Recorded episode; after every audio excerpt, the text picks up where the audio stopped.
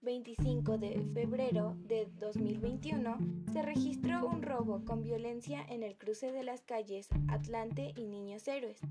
Eran las 23:40 horas, por lo que no había muchas personas cerca. Sin embargo, la señora Guadalupe Beltrán, vecina del sector, pudo presenciar desde su ventana lo ocurrido. La señora Beltrán nos ha concedido una entrevista.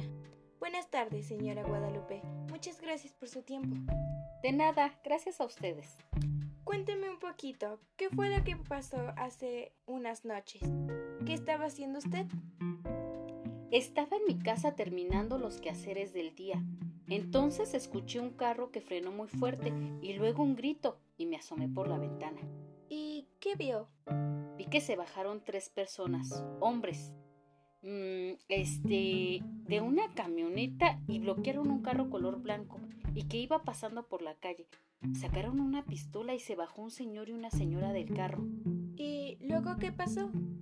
Pues se bajaron rápido. Le apuntaron con la pistola al señor y a la señora la tenían agarrada de los brazos. Entonces uno de los tipos de los que venían en la camioneta se subió al carro blanco.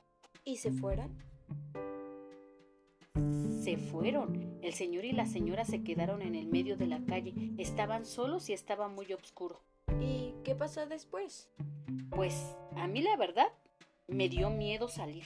Entonces le hablé a la policía y llegaron rápido y ayudaron a los señores. Los subieron a la patrulla y se fueron. Supongo que fueron a poner la denuncia. ¿Y después de eso todo siguió tranquilo? Sí, ya no escuché nada.